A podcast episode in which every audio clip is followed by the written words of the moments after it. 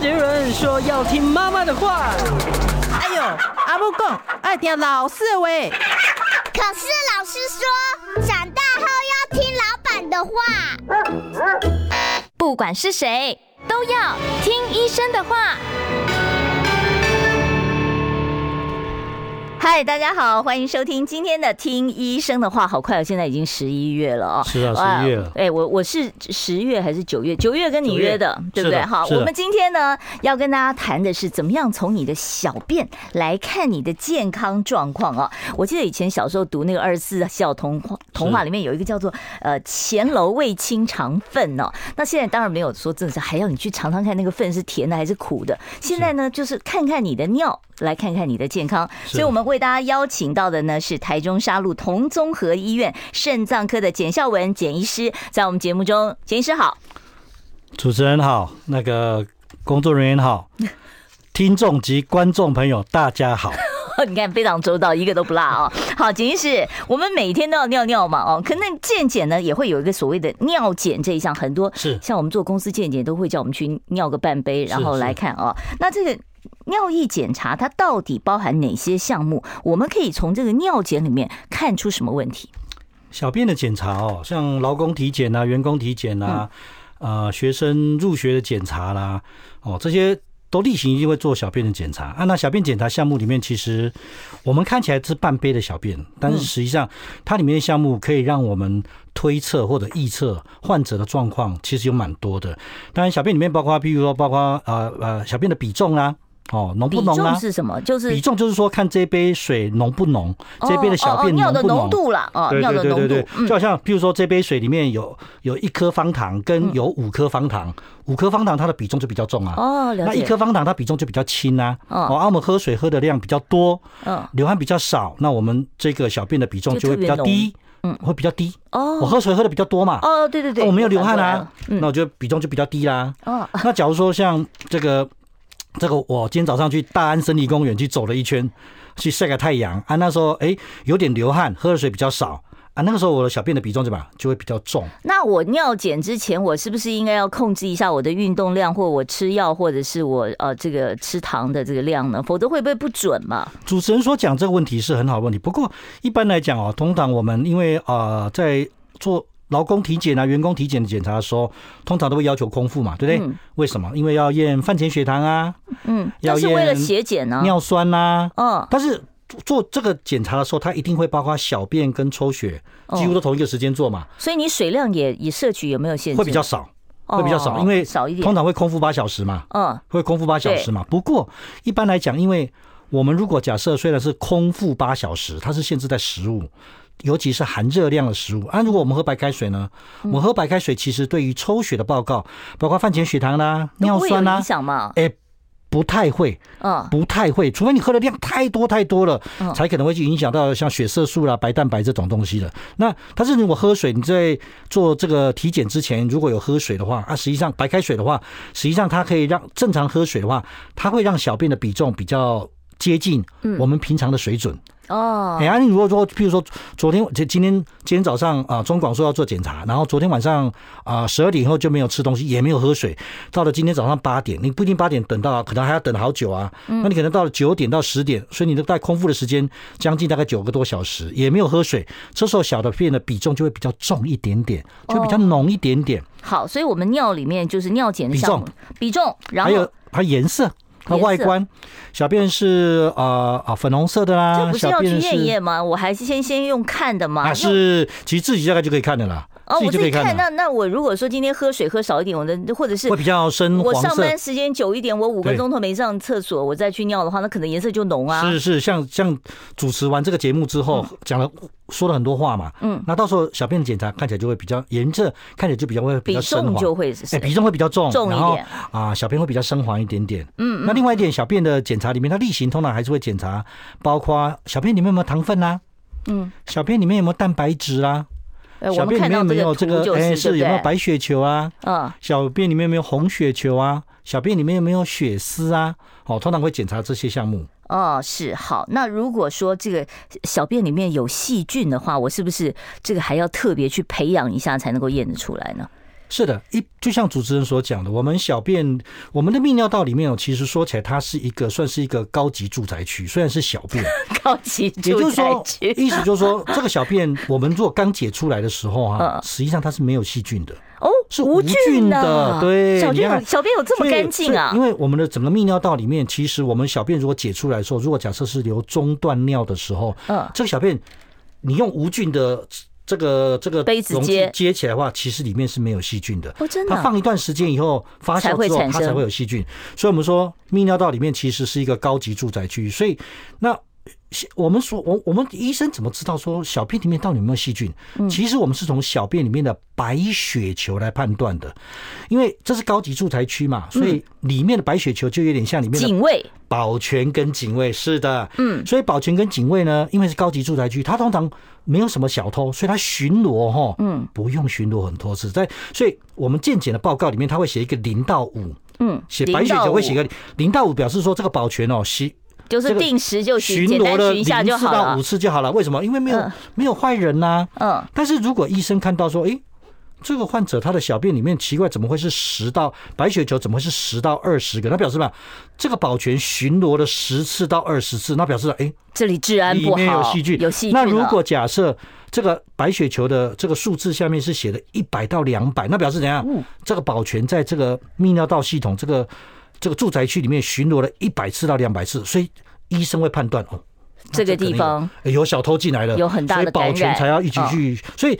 我们实际上我们在看健检的报告的时候，我们没有办法直接看到细菌到底是哪一种，不知道。对，但是我们从白血球的数量去判断，嗯，白血球变得比较异常，它巡逻这么多次，那表示里面可能。然后就像主持人所讲的，这个时候大夫就会说去做细菌的培养。哦，在知道说到底进来的是谁，是哪个坏哪一种坏细菌？是是竹联帮的，还是 四海四海帮的？然后一清专案扫黑扫走啊！是是是。好，那我们接着下来，就从我们不要不要专业人员看了，我们从我们一般老百姓自己来看看小便，自己看小便哦。我们先从外观来看啊，这个尿的颜色是不是越浅越好啊？小便的颜色哦，它其实呃越浅也不是越好。当然，这种状况可能在一般的老百姓不会看到，但他可能会在几种状况下。第一种就是啊、呃，头部外伤的患者，头部外伤患者他脑袋宕机的时候，他们会产生尿崩症。尿是尿尿的尿，嗯，崩是那个崩塌的崩，一个山一个棚，哎，是症就是症状的症，叫那尿崩症。这种患者他们就是可能，比如说是一个车祸啦，一个脑出血的时候。他的脑袋宕机了，嗯，所以这个时候脑袋管不住肾脏，小便会大量的流失出去。那这个时候患者的小便会看起来很稀很稀，比重非常非常，几乎没有颜色，对对对对对对，透明的这样子，对，几乎就就是没有颜色，因为他等于说脑袋管不住肾脏了，哈。那另外还有一些就是患者，譬如说像是一些身心科的患者，他可能有强迫症。嗯，哦，有些是强迫一直洗手，嗯，但是有一些强迫症患者，他是拼命喝水，他可能在饮水机旁边，他可以喝两万、三万 CC 的水。那这些患者，他小便也是稀稀的，比重也是很低，哈。所以，当然我们一般的老百姓要喝到这样子的水量，机会不大了。喝这么多水不会水中毒吗？会，就是水中毒啊。水中毒会怎么样？水中毒就是病人有时候。钠离子会下降，嗯，低血钠，钠离血中的钠离子会下降，因为进来的水太多了，嗯，稀释了。譬如说，我们呃这呃我们身体里面这一杯水里面本来应该只有两颗方糖，嗯，啊，它现在水变成了水变成了十杯，还是两颗方糖，就不甜了嘛？就不甜了，钠离子就下降，患者有时候就会昏迷，甚至会癫痫。那这时候就会从身心科的这个医院。人人不清醒了嘛？转到肾脏科，就看到患者，哎，怎么倒在那个饮水机的旁边？嗯，哦，平常还会攻击人呢，哎，怎么现在都不攻击人，都倒在饮水机的旁边？然后送到有内外科的急诊，一抽血发现，哎呦，钠离子很低，小便的比重很低，我们就判断啊，这可能是喝水的水中毒。好，所以那个颜色也不是越浅越好，真的太浅了是有问题的，像尿崩症啊，或者是水中毒啊这样的情况。那正常的小便的颜色应该是怎么样？浅黄色，浅黄色。有些人叙述叫琥珀。珀色啦。嗯，琥珀色，我在想，琥珀色，我们大家知道什么叫琥珀色嘛？它这样就是浅黄色。我买不起琥珀，我就不知道琥珀色了。那 那好，那如果说有一点点淡淡的黄，那我今天吃了两颗合利他命、维他命 B，它就黄啦。对 B two，对 B two，对不对？我我我吃两颗红色火龙果，它又红啦。对对对啊！不过就像主持人所讲的，如果假设是这样子的状况所造成的小便变得很黄啦、很鲜黄的状况的时候，实际上你就把 B two 停掉。或者把合利那片停掉，或者说把那个火龙果停掉之后，一两天之后，照理来讲，小便就应该恢复成啊啊啊比较浅的淡黄色，浅黄色了。对，啊，我们就知道说啊，我之前的。两三天前的之前那个小便那么鲜黄鲜黄色的啊，原来只是可能是 B two 造成的啦，可能是这个啊啊这个火龙果所造成红色火龙果所造成的。那我要问一下了，像有一种很恐怖的，大家说茶色尿是有问题的啊。那如果说那个尿的颜色深到已经是茶色尿，会不会是横纹肌溶解？茶色尿的横纹肌溶解，它的确有可能。不过一般来讲，比较典型的横纹肌溶解，像。呃，我第一次遇到横纹肌溶解是在马祖当医官的时候，嗯，那个时候就是要操练啊，然后阿兵哥要操练啊，哦，过量了，操练过练，然后一个阿兵哥倒下来，倒下来以后就是在颠肩，嗯，就颠肩就拖到我们的叫军医院去，然后拖的用抬的，抬的对，抬进来对，然后然后我们就赶快给他灌水啊，嗯，冰块啊，能够呢把他身上全扒光光，冰块啊什么腋下啊，然后后来大概。大概两个三个小时之后啊，慢慢慢慢苏醒出来，他小便啊，嗯，其实不是茶色，是什么？典型来讲叫做砖红色，有点像是我们看到一些老建筑物，这老建筑物那个墙，这个这个颜色啊。比这个再再橘一点，对对对，有点像这样子的那种砖红色，那个红砖的颜色。所以在肾脏科的教科书里面是讲说，它它是叫做砖红色啦。哦，比较典型的是叫砖红，所以茶色还没有那么严重。嗯，砖红色才够严重。是好，那另外要问一下，如果说这个尿的颜色看起来很浑浊，它可能是什么问题？我们大概只剩下半分钟，简单解释一下。浑浊有可能是泌尿道感染，也是有可能。嗯，是有可能。罗罗这样。对啊，有时候蛋白质的量吃的太多也有可能。嗯，大鱼大肉吃的太多，连续吃了好几天。蛋白质吃多了也会尿浑浊啊，因为你要有一些排泄出去呀。嗯，好，里面的尿素。它会是乳白色吗？这样？乳白色一般来讲比较少见到，比较少见到，但是有可能是泌尿道感染。哦，泌尿道感染你就要考虑了。说如果你的尿很浑浊，你就要考虑一下是不是有泌尿道感染这个问题。如果有小便会疼痛啦，呃，尿尿一直很频尿啦，或者是腰痛，那的确要可能要考虑到。也许是泌尿道感染。好，我们要稍微休息一下啊，待会儿我们再回到听医生的话。我关心国事、家事、天下事，但更关心健康事。我是赵少康，推荐每天中午十二点在中广流行网、新闻网联播的《听医生的话》。我们邀请到的都是国内数一数二的医疗权威，给你一个小时满满的医疗资讯，让你健康一把抓。除了收听以外，还要到 YouTube 频道上订阅 I Care 爱健康，按赞、订阅、开启小铃铛，爱健康三支箭，一件不能少。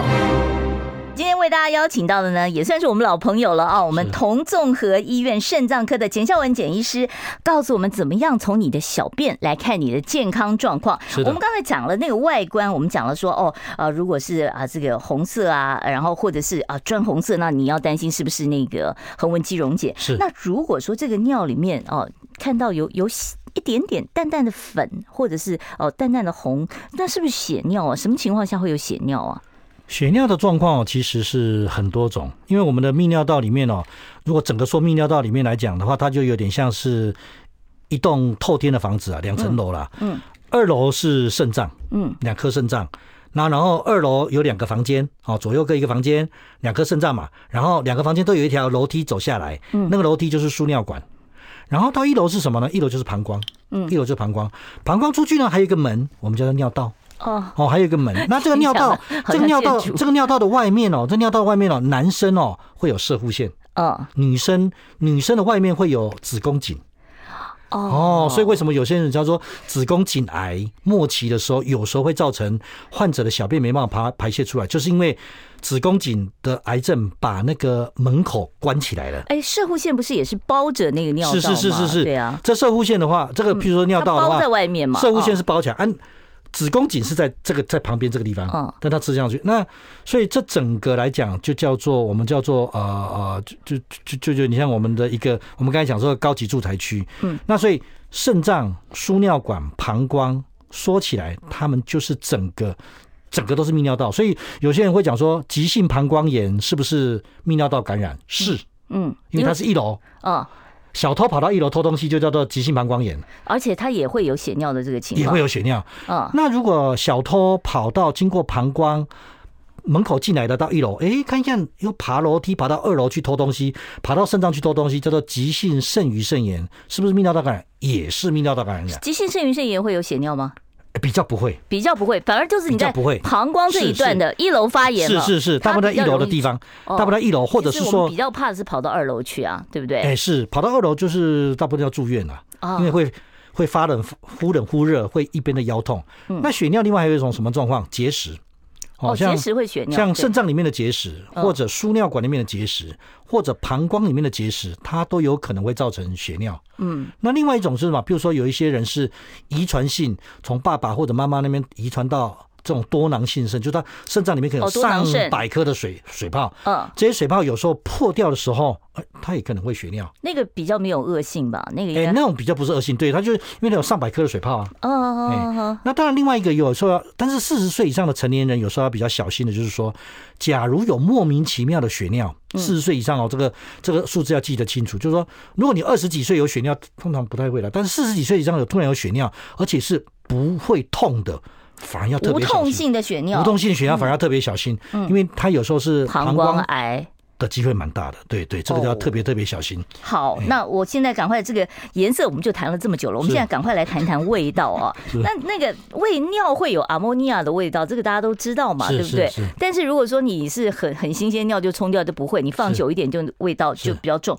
那个尿骚味哦，如果说特别的重，它会不会是什么样的异常？那如果说这个尿闻起来有点水果味、硫磺味，那又什么意思？如果说这个阿莫尼亚味哦，很新鲜哦，因为我们的小便刚尿出来就新鲜的尿就有。你小便如果给它摆了三个小时、四个小时，它一定有，大家都有阿莫尼亚的味道嘛。嗯。那如果很新鲜，就阿莫尼亚的味道很浓的时候，但有时候第一个考虑，可能有时候还是要考虑到泌尿道感染。还是有泌尿道感染。如果又又说啊，小便灼热啦，一整频尿啦，一直想尿尿啦，尿又尿不很多，然后又有点血尿，哎，这个时候可能真的要去想，有没有可能是一楼膀胱这地方有小偷跑进来偷东西了？哦，就是急性膀胱已经发炎了。对对对，嗯。那另外还有一些就是说，如果但是有一些恶性肿瘤，说比如说膀胱里面的恶性肿瘤，有时候可能也会让阿莫尼亚味道比较多。哦，这这个也要注意的地方，尤其又如果四十几岁以上，哎，奇怪，也没有泌尿道的症状，怎么突然结血尿？即使只有一次，都不能轻忽，都不能轻忽，一定要赶快找泌尿外科医生，赶快追踪。好，哦，这很重要。那刚才讲到说说，如果这个尿闻起来它有点甜甜的，甚至是有点水果味、硫磺味，这有时候就要想到有没有可能是糖尿病的前期，糖尿病的状况也有可能，还有一些代谢一些代谢性的一些方面的问题，它有可能会造成我们小便会有一些水果会、硫硫磺味。不过这个一般来讲就是赶快尽速，如果有血尿。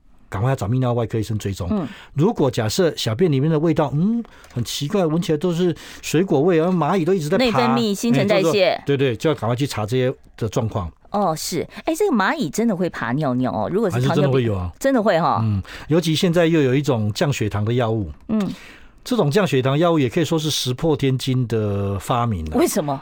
因为它是，它是甜的吗？它是怎么样把血糖降下来啊？它的方法是，它有点像。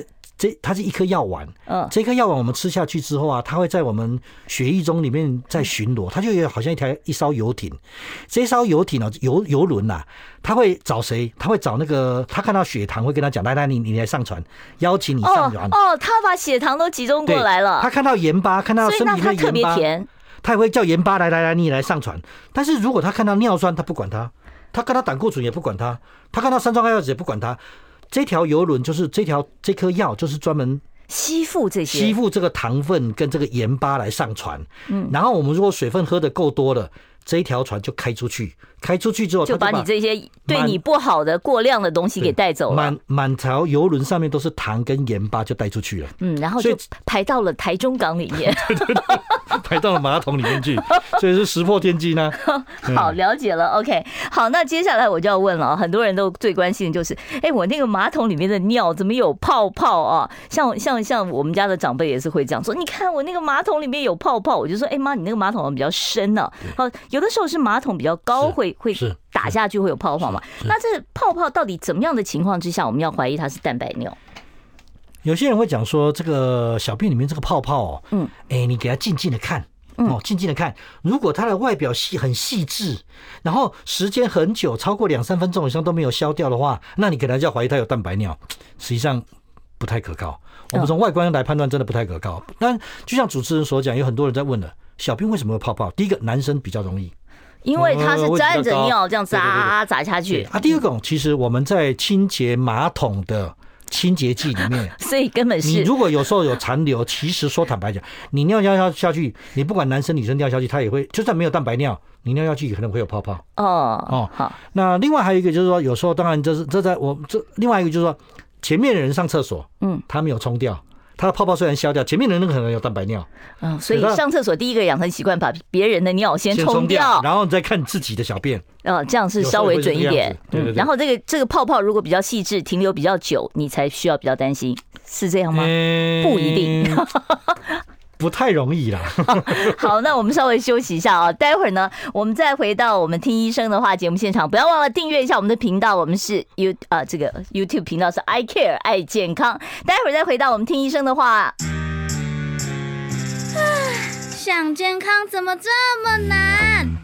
想要健康一点都不难哦，现在就打开 YouTube 搜寻爱健康，看到红色的爱健康就是我们的频道哦。马上按下订阅，并且打开小铃铛，就能医疗保健资讯一把抓。想要健康生活，真的一点都不难，还等什么呢？爱健康的你，现在就打开 YouTube 订阅爱健康。欢迎大家回到我们中广的听医生的话节目现场，我是主持人李雅媛。今天现场呢，我为大家邀请到真的是远道而来哦，台中港来的，台中港来的，对，卢秀燕市长要给他那个最佳观光大使哦，因为他每次帮我们解解说各种疾病的时候，都一定要举例要提到新社的香菇，新社的香菇，台中港哦。好的，台中同综合医院肾脏科的简孝文简医师跟我们谈怎么从小便来看我们的身体健康状况。我们刚刚讲蛋白尿。你又说我们那个网络上面讲的说哦，如果那个泡泡很久不消散或泡沫很细，那个也不准，对不对？是。好，那我到底要做尿检的时候，刚才也有听众在问，那个尿检看到一个加有红字，那个加到底要怎么解读？我们做那个健康检查的时候，那个小便的检查哦，那个尿蛋白它的底下哦，它通常有时候他们符号会这样子，有时候会写一个减号，嗯，表示没有，表示这次的检查没有蛋白，没有蛋白尿，嗯，那有时候他会写一个加减。一个加，然后一斜杠一个减，那那这不是似有似无哦？好像有一点又不太确定。那如果写一个加呢？写一个加表示这一次的检查，哎，蛋白尿好像真的有喽。嗯，那如果是写两个加呢？表示这一泡小便的检查蛋白尿真的好像量蛮多的，所以需要再复检了。是，那如果是三个加呢？你赶快就医吧。那确定一定大概，通常大概我们小便的那个检查里面，如果假设蛋白尿的量，如果它是两个加、两个加或者三个加，通常。一定表示有问题，所以就要赶快再回医院去检查。那如果是正负，或者是写一个加，有时候要看呐，还可以再观察一下。对，因为你可能空腹八个小时啊，小便很浓啊，哦，小便很浓的时候，他会误以为那个检查会误以为试着检查会误以为小便里面有蛋白尿，所以可能会出现正负或者一个一个加号而已。但是如果两个加、三个加。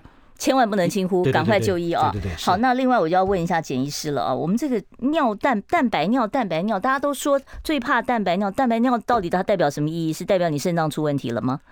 绝大部分是，因为蛋白质就像牛肉啦、猪肉啦、鱼肉啦、蛋啦，这些都是蛋白质嘛。那我要是一餐吃了一个，这就是吃到饱的这个大鱼大肉吃下去，我是不是也是会短暂的有出现蛋白尿呢？通常不太会。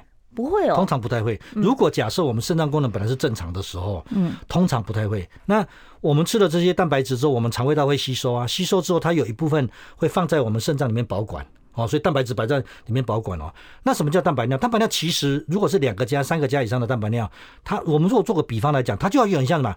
有点像我们的肾脏有破洞，嗯，这个破洞如果蛋白尿越多，表示的破洞越大。越多数量越多，如果它蛋白尿如果假设是一个加，那表示的破洞可能比较小，可能只有一两个破洞而已。所以我们可以把蛋白尿比方为就好像我们的肾脏有破洞一样，所以这绝对不可以轻忽。嗯、那有时候人有人会讲说，那潜血反应呢？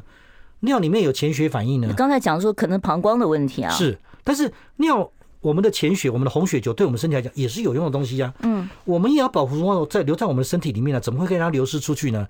所以尿液里面如果反反复复有潜血反应，泌尿外科已经都查过了，确定没有肿瘤、没有结石、没有很多的水泡，这时候还是要怀疑是肾脏本身的问题。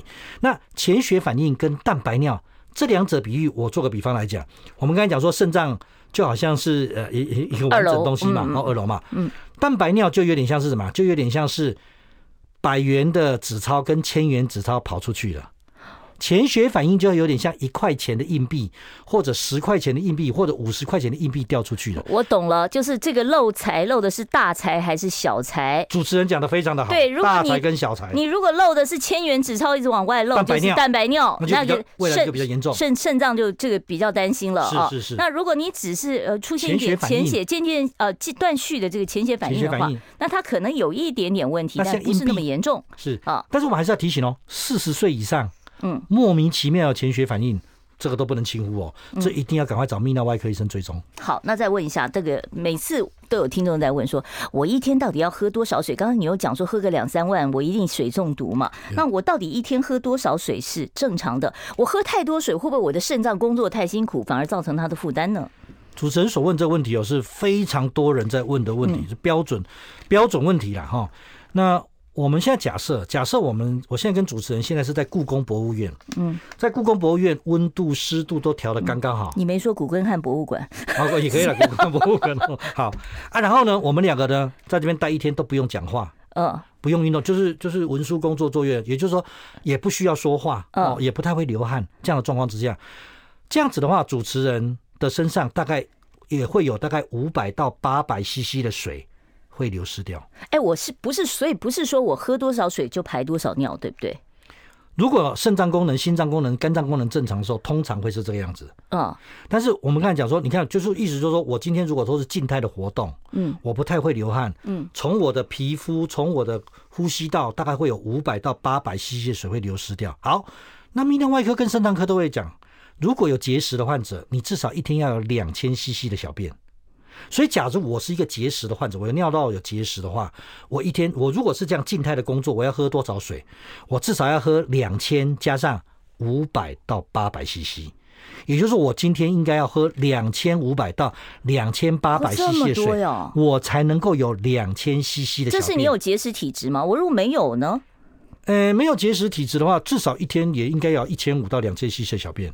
哦，所以至少应该有这样的小便，所以那你也差不多要喝到两千 CC 的水。对，所以如果假设有有人假设他是像主持人今天要一直讲话啊，我也要今天一直讲话啊，我水在旁边，我也是在旁边啊，对啊，所以我们可能还要再加个五百。嗯，也就是说我今天可能如果我今天早上没有去大安森林公园的话，只有在这边跟主持人这样谈话的话，我可能大概要喝呃三千到三千三百 CC 的水。哦，喝这么多，好。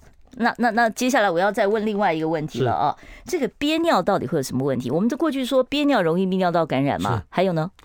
憋尿哦，其实因为我们的膀胱哦，如果是正常的神经的分布跟膀胱的状况来讲啊，其实我们最多最多膀胱大概可以容纳五百到六百 CC 的小便。五百到六百 cc，五百到六百，跟你的身材没有关系吗？差不多，差不多，大概五百到六百 cc 的小便。嗯，所以如果假设你在高速公路上面，春节、中秋节出游，你塞在高速公路上面，你能够忍耐大概就五百到六百 cc，你就会准备保特瓶，要在车子上面要解小便了。嗯，那什么？所以我们说憋尿，憋尿，憋尿。那但是如果假设是妇女常常反反复复憋尿，其实不太容易造成肾脏坏掉。嗯，它最多只是容易泌尿道感染而已。哦，它只是容易泌尿道感染。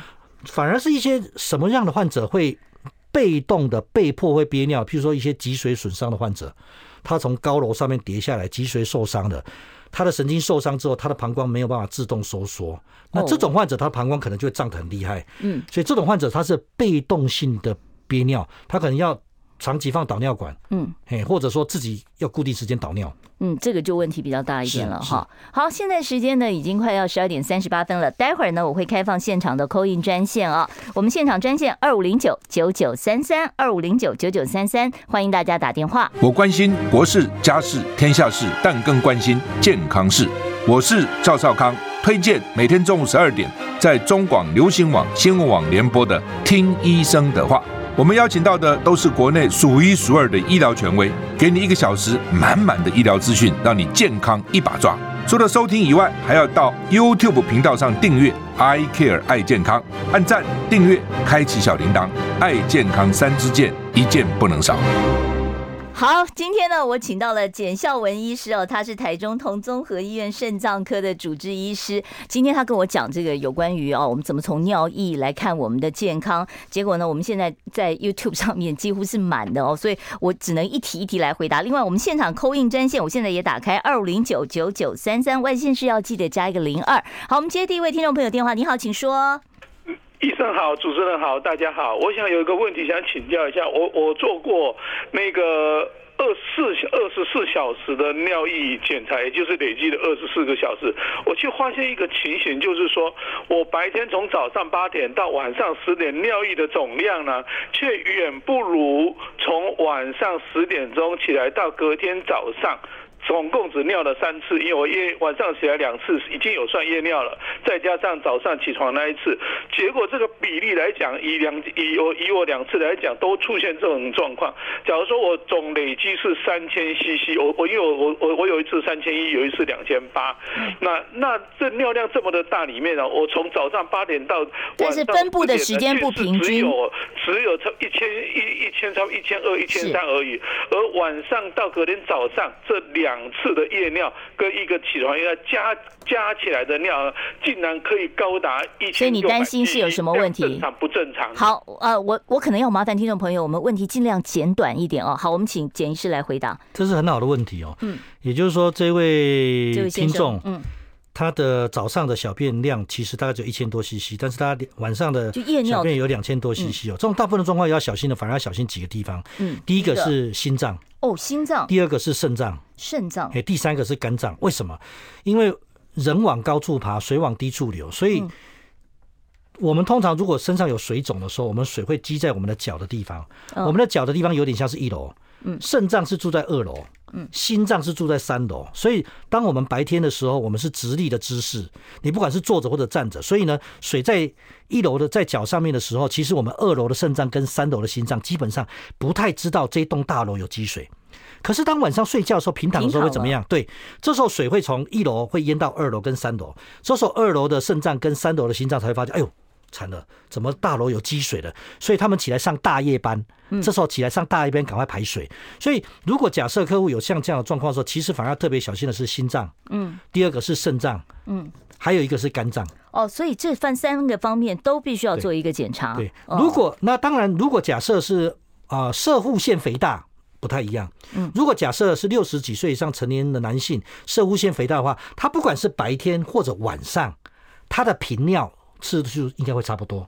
哦，所以哦，摄护腺肥大那种频尿是不管你是醒着还是睡着，哦，你就是常常要跑厕所，想跑厕所，对，不会像这个这位这位先生这样子，就是晚上的时候两千 CC，白天的时候只有一千 CC。所以建议您还是要做一个心脏、肾脏跟肝脏的呃检查哦。好，我们接下一位听众朋友，您好，请说。简医师你好，好，不好意思，我想请问一下，是我大概有二三十年了，我做健康检查的时候，我的尿液里面都会有一架的那个潜血，尿潜血。嗯，那我因为一直都有在注意跟追踪，那一直到了最近这一次里面，就是我的印象中里面几乎每一次做报告都它大概都会有一架，那顶多最最多曾经过有一两次是两架之外，其他几乎都是一架。那我本身应该也有地中海型性贫血，还有我去做肾脏超音波，我的左肾有一个三公分的水泡。我在想说这个部分里面的我的尿潜血有没有什么问题？然后我的 HbA，我的血红素里面我去验以前都很低哈，那后来我有去注意关注一下我的血红素的一个变化之后，我有特别注意我的那个这方面的摄取营养，我目前的血红素都是十十一以上。嗯，那还不错啊。嗯，好，我们看一下简医师什么建议。小便里面的潜血反应哦，如果一个加哦，它通常代表有问题嘛，哦。嗯。那只是说这小便里面潜血反应，它是呃肾脏、输尿管、膀胱、尿道任何一个地方有状况，它都有可能会产生。那这位小姐她讲说，她左边肾脏有一个三公分的水泡，这个一般来讲通常不太至于会造成她的潜血反应。这个算是良性的，对，这种对叫这不它是良性的哈。嗯、那但是这种潜血反应，当然如果假设是都没有症状，通常建议要查在四十岁以上，大概还是要请泌尿外科医生吧，要把输尿要把那个膀胱嗯，至少应该要查过，因为有做过超音波了嘛。所以他先要到这个泌尿外科，至少应该要做一次。需要到妇科吗？哎，妇科大概不需要。如果假设这位小姐她做小便检查的时候很确定不是 MC 来的时候，嗯，她的小便检查跟 MC 没有混在一起的话，从这个通常，而且她是她的记，她已经有很注意到好多年，很多年她都是只有一个潜的注意。不过这个有可能还有一个还有一点是常常比较没有去追踪到的地方，就是这样，有一些人他可能是二十四小时的小便里面，他排出去的尿酸。或者排出去的钙质太多的时候，超过了他的肾脏的负荷，他的肾脏就有点像台中港，它固定能够运出去的尿酸跟运出去的钙质有它的极限。嗯，但是如果我们身体里面的要逼迫这个肾脏排出去的尿酸跟钙质的量太多的时候，超过这台中港的极限的时候，这多余的尿酸跟钙质会堆积在肾脏里面，它也会造成潜血反应。这种通常大概三成会有家族。那这个需要治疗吧？这种可以治疗，但是这种治疗要跟刚才有点像，因为怕骨松啊。对，他要留二十四小小便，哦，才有办法知道。要要留二十四小时的小便，才有办法做进一步的检查。这个小这个这个这个这个这么多年的这个小便的潜血反应，也许他的答案可能在这个里面。家族性的这个钙质，他大概有三成，所以可能会问一下自己的家人、自己的小孩子，哎，有没有小便也是莫名其妙有潜血反应？嗯嗯嗯。啊，不过就像我们所讲，而且这位小姐肯定要特别注意有没有蛋白尿。我们刚才讲的、啊。潜血反应有点像什么？像硬币啊，一块钱、五块钱、十块钱硬币。那如果又有蛋白尿，那那就比较麻烦了。百元大钞、千元大钞了。嗯，好，我们再接下一位听众朋友电话。您好，请说。您请您好哈，我每因为我有 B 肝，那每次 B 肝做超音波检查，那医师都说我肾脏有一点泡泡，他是说没关系。嗯，哦，肾脏有有水泡吗？对对对对对，就泡泡。肾脏水泡有有关系吗？需要处理吗？肾脏里面的水泡通常大概在。四十岁到五十岁以上的成年人哦，其实我们都没有症状哦，全部都把他抓来，一百个人给他做超音波，大概会有三成到四成都会有水泡。这种水泡通常它是这是年长天生的吗？它就有点像白头发哦，退化，它就有点像白头发哦。那这个如果是一颗两颗水泡，在追踪的过程当中，如果超音波这个通常大概半年到一年追踪一次，如果超音波看起来需要定期追踪啊？诶，因为你这个水泡。你不知道他是不是永远都只有两颗啊？哦哦哦哦哦，因为年纪可能会从四十岁变成四十五岁，变成五十岁啊。哦，是。对，他如果超音波做起来，这个水泡里面哎都很干净哦，里面都都是单纯只有水的话，那这个时候就没有什么关系了。但这个水泡通常在医生的报告里面通常会讲叫做囊肿了，听起来比较可怕。哦，囊实际上它就是水泡了。嗯，其实它就是一个属于比较良性的一个水泡，是，但是我们也不能轻忽，就是我每半年一年，是，我要去追踪一下，看看这个水泡的数量，还有它的大小，还有它的内容，内容里面是不是还是保持的持续还是水？嗯。好，所以这个部分呢，可能您还是要维持一个追踪的好习惯哦。好，我们现场呢专线待会儿再继续的开放。我们现场专线是零二二五零九九九三三零二二五零九九九三三。我今天为大家邀请到的呢是同综合医院啊肾脏科的简孝文简医师，台中。呃，台中，对对对，刚才我们又讲到一次台中港了，所以听众朋友如果有任何有关于这个肾脏方面的问题，都欢迎你待会儿呢可以 call in 到我们的节目现场，我们有简医师现场来给你一些建议啊跟方向。我们休息一下哦。想健康怎么这么难？想要健康一点都不难哦，现在就打开 YouTube 搜寻“爱健康”，看到红色的“爱健康”就是我们的频道哦。马上按下订阅，并且打开小铃铛，就能医疗保健资讯一把抓。想要健康生活，真的一点都不难，还等什么呢？爱健康的你，现在就打开 YouTube 订阅“爱健康”。如果说你有任何肾脏科可以回答你的问题，特别是我们今天针对小便的问题啊所做的各种解读，如果说你有呃这个问题的话，可以拨打零二二五零九九九三三，或者是在 YouTube 的留言板现在留言，我们可以看得到。我们接下一位听众朋友电话，你好，请说。哎，你好哈，是呃呃，我要请问一下，我那个做健检哈，嗯，我那个肾丝球过滤率，嗯，五五四点八，您几岁？拍谁？这位小姐你几岁？嘿，几岁？年龄？哎，七十二。哦，真是声音好年轻哎。嗯，好，继续。哎嘿啊，这样子的话有没有有没有要注意，还是要怎么办？嗯，他这个数值可以接受吗？简医师怎么看？呃，七十几岁，您声音真的很年轻哈。我，七十几岁哦，一般来讲的女生哈，我们的肾脏功能哦，大概在在六十到九十中间，就是刚才所讲的肾丝球过滤率。嗯，哦，这个数字，您的应该是介于六十到九十中间。嗯。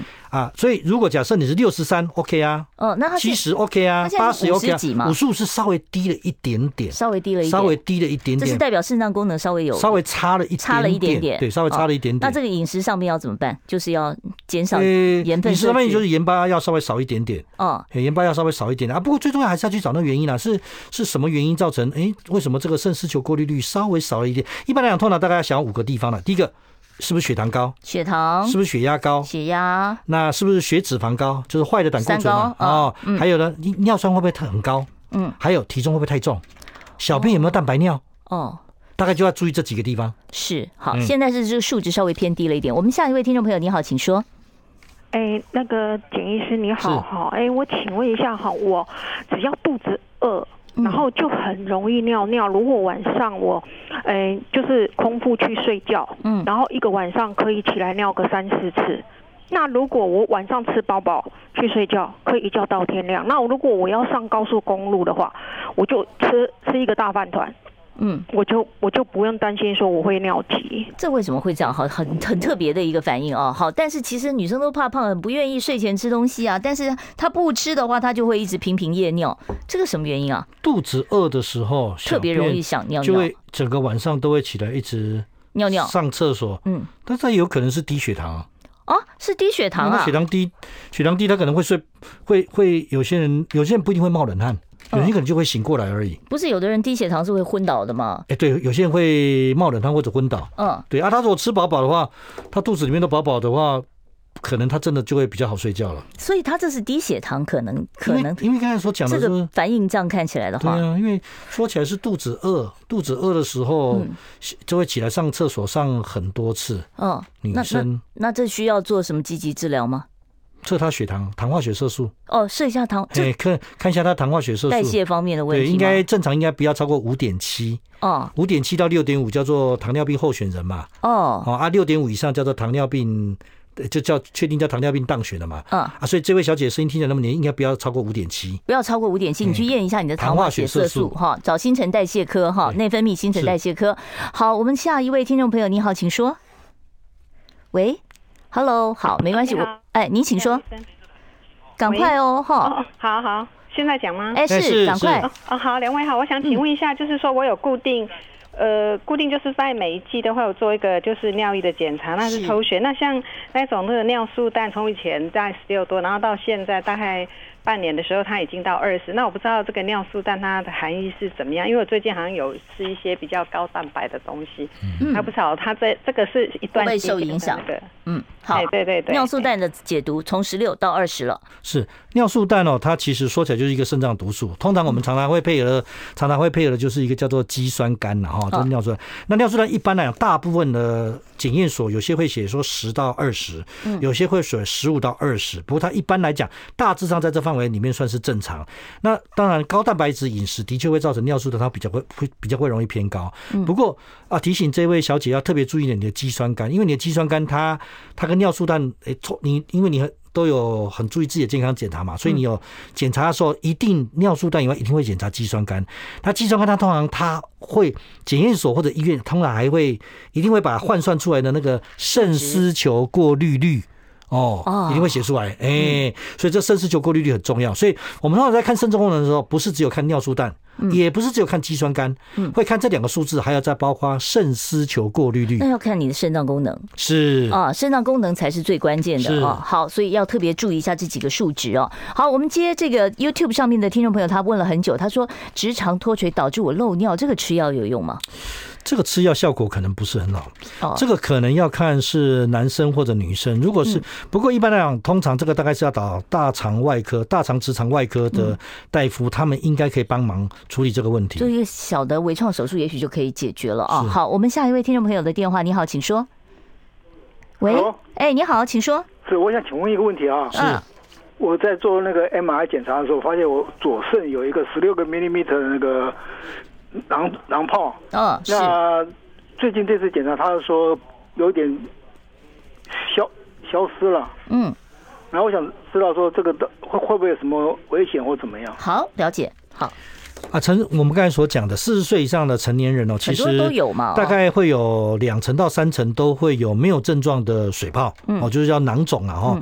那一般来讲，这个一点六公分的这个囊肿的话，实际上它有可能是第二次做的时候，有可能是角度的的的哦，角度没看到，但但是它代表了什么意思？它代表意思说，这个囊肿这个水泡的确没有很大。嗯，如果假设这个水泡是三公分，嗯，你不管你第一次你什么角度去看，都会看到它，所以表示它是一个单纯的一个。它会自己消失吗？通常不会，哦，通常不会。但它也没什么恶性病变的。除非它是在水泡，除非它那个是在肾脏的表面，但是肾脏的表面，除非它很大，否则很大它有时候会破掉。嗯，啊，都是水漏出来而已啊。哦，都在肚子里面而已。所以也不要太担心，它应该是比较良性的一个东西哈。好，我们很快的再回答最后一位听众朋友在 YouTube 上的问题哦。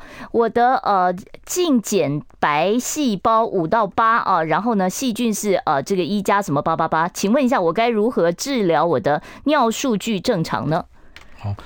就是我们刚刚所讲的，这个我们的泌尿道其实是一个高级住宅区啦。嗯，这个警卫里面不太会有小偷啦，所以警卫都不用巡逻很多次啊。所以他这个意思是说白血球偏高。对，通常那个五到八就是警卫在巡逻的次数。哦，正常那个数字应该是零到八啊，零零到五啦。零到五，所以所以五到八表示怎样？哎，奇怪，这个是有感染吗？这个这个细这个为什么警卫在一直在很密切巡逻？